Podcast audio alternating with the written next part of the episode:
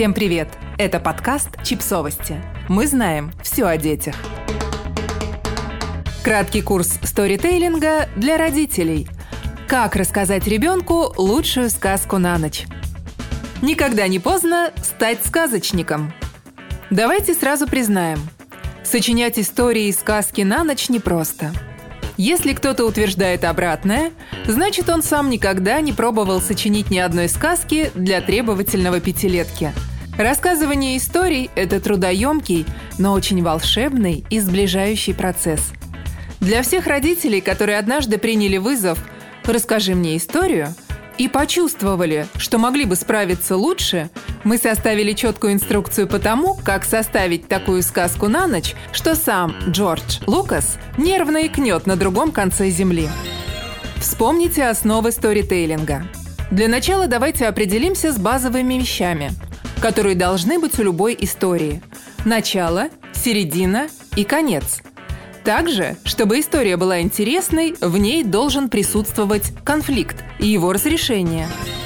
Обратитесь к историям из жизни.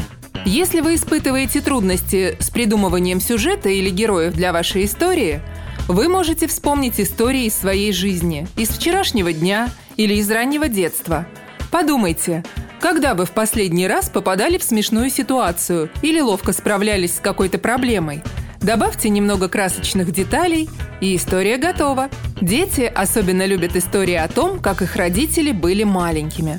Потому что им сложно поверить в то, что вы были взрослыми не всю свою жизнь. Этот факт их постоянно удивляет и восхищает. Добавьте узнаваемости.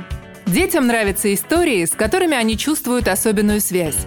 Например, главного героя зовут так же, как и вашего ребенка. Или у него в жизни происходит то же самое, с чем ваш ребенок недавно столкнулся.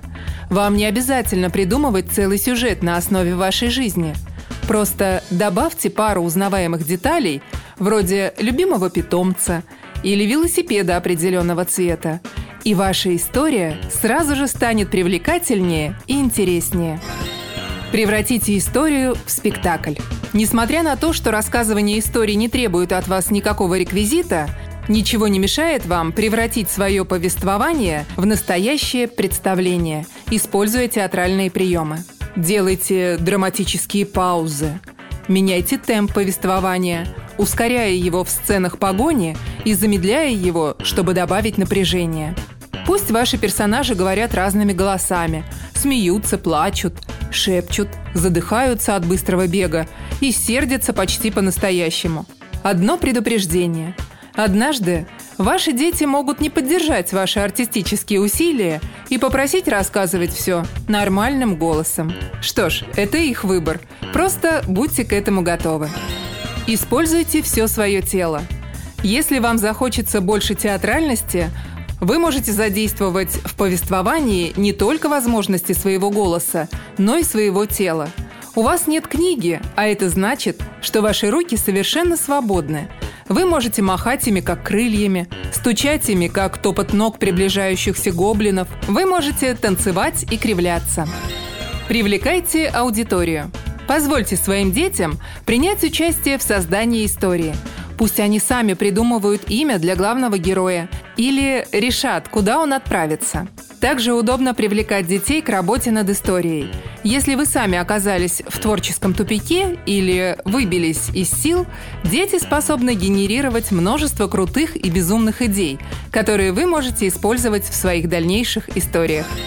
Придумайте саундтрек – еще один способ превратить детей из слушателей в участников повествования – это позвать их на роль вашего звукорежиссера. Вручите ребенку музыкальные инструменты, которые есть у вас в доме. Даже если это две барабанные палочки, которыми он будет стучать по перевернутому ведру. И попросите создать звуковое сопровождение для вашей сказки. Помните, рассказывание историй не заменяет чтение – Совместное чтение – это отдельное и совершенно незаменимое занятие в родительском арсенале. Плюс, читая детские книжки, вы набираетесь знаний и опыта для собственных историй, а ребенок учится следить за сюжетом, изучает особенности языка и смотрит картинки. Что уж тут. Рассказывание историй, наоборот, не предполагает наличие картинок, а потому очень полезно для детской фантазии и фантазии родителя, который эти истории придумывает, конечно. Оно не требует специальной обстановки, наличия книги и источника света и отлично пригождается во время длинных переездов или долгого ожидания – Чтение и рассказывание не заменяют, а дополняют друг друга. Так же идеально, как овощи и злаки на тарелке вашего ребенка. Ну или макароны и хлеб. Подписывайтесь на подкаст, ставьте лайки и оставляйте комментарии. Ссылки на источники в описании к подкасту. До встречи!